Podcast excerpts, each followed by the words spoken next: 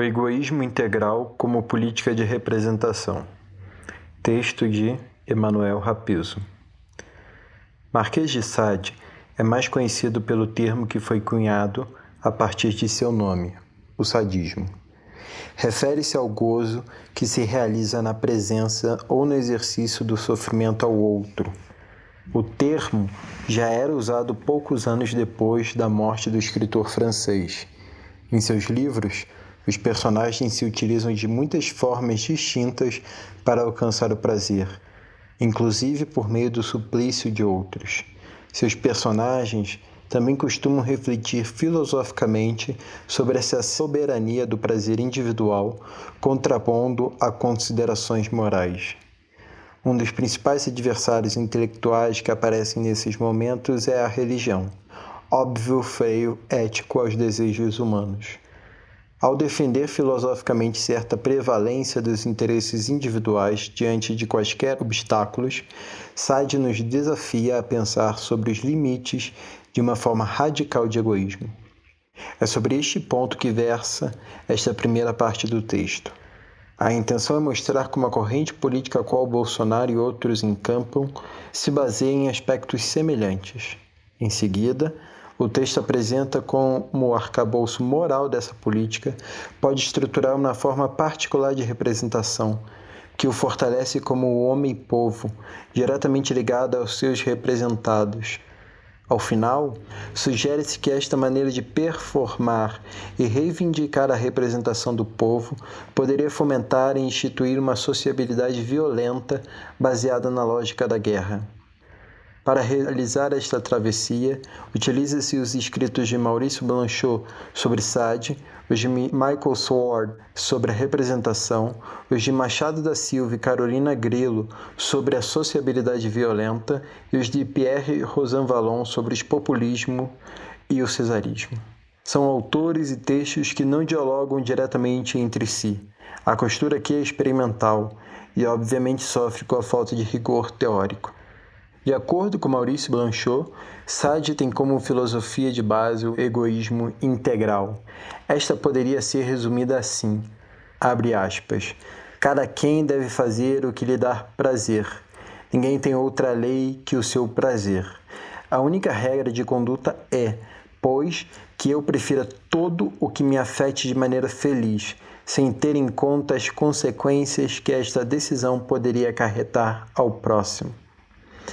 Esta leitura sugere o corpo individual como fonte das decisões morais.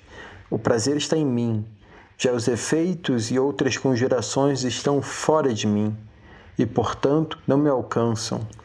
É uma forma de individualismo que indica que nada nos ata aos demais humanos. Essa filosofia sadista pode ser vista com mais ou menos rigor em outras leituras, ainda que com importantes distinções. Alistair Clow a sustentou em seus apontamentos místicos e reverberou na conhecida letra de Raul Seixas, abre aspas, faça o que tu queres, pois é tudo da lei. Margaret Thatcher sustentava que não existia a sociedade como comumente se entende, apenas os indivíduos e as famílias. Era uma forma de defender uma menor participação do Estado nas questões sociais e econômicas, pois não haveria interesses sociais e gerais a serem alcançados. Cada indivíduo e família deveria buscar seus objetivos. Cabia ao Estado não atrapalhar. Em outra área de reflexão sobre a violência, Machado da Silva sustenta a existência do que chama sociabilidade violenta, que poderia ser assim descrita. Abre aspas. Quanto à dimensão subjetiva da formação de condutas, os agentes responsáveis pela gênese e consolidação deste ordenamento da sociabilidade violenta não se pautam por referências coletivas moderadoras da busca dos interesses individuais de curtíssimo prazo, deixando o caminho aberto para as manifestações mais imediatas das emoções, para uma interação que instrumentalize e objetifica o outro e reduz ao mínimo a produção de sentido. O mundo constitui-se em uma coleção de objetos, aí incluído todos os demais seres humanos, que podem ou não ser apropriados de modo a servir a seus desejos pessoais. É claro que limites à satisfação dos fins são reconhecidos, mas apenas sob a forma de uma resistência material à força de outros humanos objetos, por exemplo, e não como restrições de caráter normativo, ético ou afetivo. Fecha aspas. A ideia neste texto não é provar uma linha evolutiva que ligue de maneira causal esses pensamentos, mas indicar que há formulações políticas e sociais que se sustentam em variações do egoísmo integral. Uma delas é encontrada nos discursos de Bolsonaro. Desconsiderando, para fins metodológicos, os interesses materiais que porventura existam, é possível identificar essa filosofia de base em seus discursos. Cada um deve fazer aquilo que bem lhe aprouver. Por isso, as imposições aos desejos individuais devido à necessidade de distanciamento social relacionados com o coronavírus lhe causam tanta repulsa. Nesse sentido, também pode ser entendido sua predileção pelo uso generalizado de armas, símbolo e expressão máxima da soberania individual. A arma garante, nessa visão, a segurança de si e de seus desejos, e, no extremo, a possibilidade de submissão dos outros às suas vontades. Como Thatcher, Bolsonaro eleva essa idealização à esfera institucional da política. Ainda que seja importante guardar diferenças, como as ameaças aos poderes institucionais do regime democrático representativo presentes hoje. No entanto, em ambos os casos há consequências políticas e sociais maiores. Antes de compreendê-las, vale tecer algumas linhas sobre o conceito de representação. A representação reivindicada.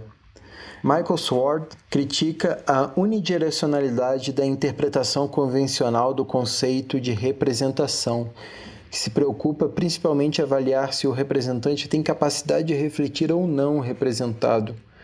Na leitura padrão, esses últimos possuiriam desejos que seriam identificados e vocalizados pelo líder político. Exemplarmente, poderia ser dito que os defensores do porte de armas tiveram suas aspirações expressadas por Bolsonaro. Porém, o autor considera a representação como um processo dinâmico e não essencializado, os representantes, assim, não receberiam direito a estar e falar por outros. Ao contrário, reivindicam esse lugar e necessitam atualizar seus esforços para mantê-lo.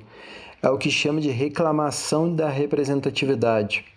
Ainda que os mecanismos clássicos e institucionais sejam importantes nesse processo, abre aspas, para Sawart, a política eleitoral requer uma ação não eleitoral para agitar e redefinir sua agenda regularmente pois novas reivindicações de autenticidade desafiam os produtos de processos estabelecidos de autorização. Em sua leitura, a reflexão sobre o modo discursivo como os representantes se enunciam tem como consequência a discussão sobre a própria constituição do sujeito representado. O trabalho do representante é mais constituir o representado e suas demandas do que ser o reflexo delas.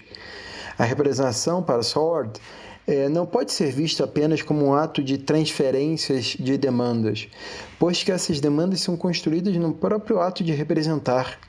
Voltando ao exemplo, Bolsonaro não é apenas representante dos desejos das pessoas de possuírem armas, ele também ajuda a construir esse querer. Com essa mudança, Sword argumenta trazer o lado performativo e micro da ação política para as análises das dinâmicas de representação. O lado performativo não aparece, entretanto, somente nos momentos decisivos dos governos representativos, como as eleições. Não é apenas a videopolítica, termo do cientista político Giovanni Sertori para tratar da força das imagens e dos vídeos na orientação da opinião pública. A performance se estende ao longo do tempo. É um trabalho contínuo. Os pontos fortes distintivos das reivindicações, e aqui eu abro aspas para Swords, tendem a estar intimamente ligadas aos valores subjacentes da autorização ou ao prévio consentimento aparente e episódico. A força distintiva dos principais tipos de reivindicações não eletivas tende a estar intimamente ligada aos valores subjacentes da autenticidade ou ao que poderíamos chamar de consentimento responsivo, aparente e constante. A autenticidade das reivindicações do líder seria avaliada constantemente, em uma concessão à representação que se dilata e supera o momento do voto. Para Felipe Maia, na esteira de Rosanvallon, abre aspas, a estabilidade, que é sempre precária, passaria por algum ponto médio entre a independência absoluta da representação ou dos representantes e a mobilização permanente do sujeito da representação, o povo, fecha aspas. A mobilização permanente parece fundamental para esse tipo de reivindicação de representatividade citada por Sword. Seção O líder povo e a representação do egoísmo. O povo, esse sujeito a ser representado, é múltiplo em seus interesses. Como ajustar as ações do representante à miríade de desejos sociais? De acordo com Rosa Valon, há quatro grandes respostas ao problema sobre como lidar com este problema: o liberalismo autoritário, o blanquismo, o autogoverno e a democracia liberal cesarista. A última é o que interessa no momento. Ela aponta para uma concepção na qual o chefe de Estado encarna um povo legitimado de maneira plebiscitária Nessa linha, o povo não se expressa, mas legitima e constitui o poder encarnado no chefe. Esse homem líder povo representa a totalidade do povo. Por isso tem caráter constituinte, ou seja, o líder constitui o povo. Ademais, tem-se uma noção reduzida do espaço político, distinta do espaço privado. Novamente, com Felipe Maia, abre aspas.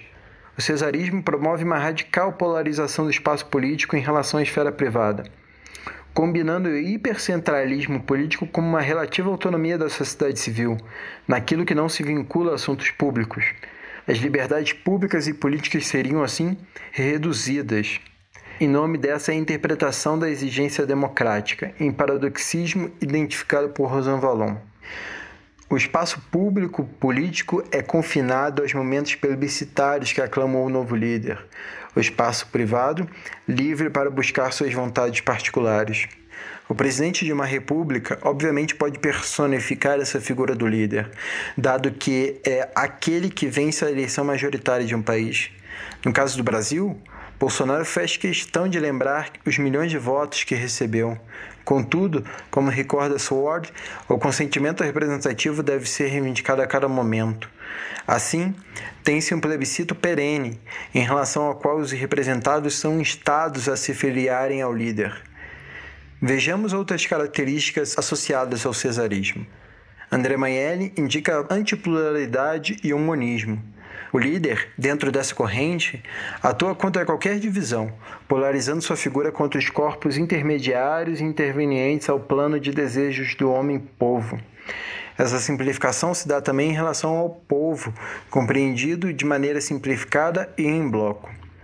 Por fim, ainda com Manhele, vale indicar que há outra redução, aquela das motivações democráticas.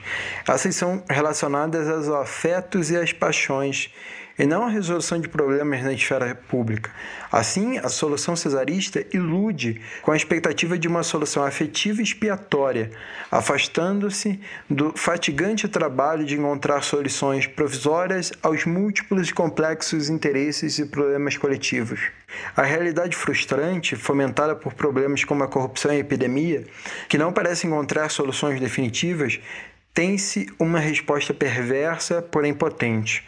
O líder povo, que busca representar e encarnar a totalidade do povo, tem entre suas soluções a proposição do egoísmo integral, ao afirmar que os outros não se colocam no mesmo patamar, que suas vontades e desejos são insignificantes da sua vontade de potência, dos seus desejos e planos, o líder povo anuncia aos seus representantes que esses outros se colocam como incômodos obstáculos à consecução dos seus sonhos de prazer.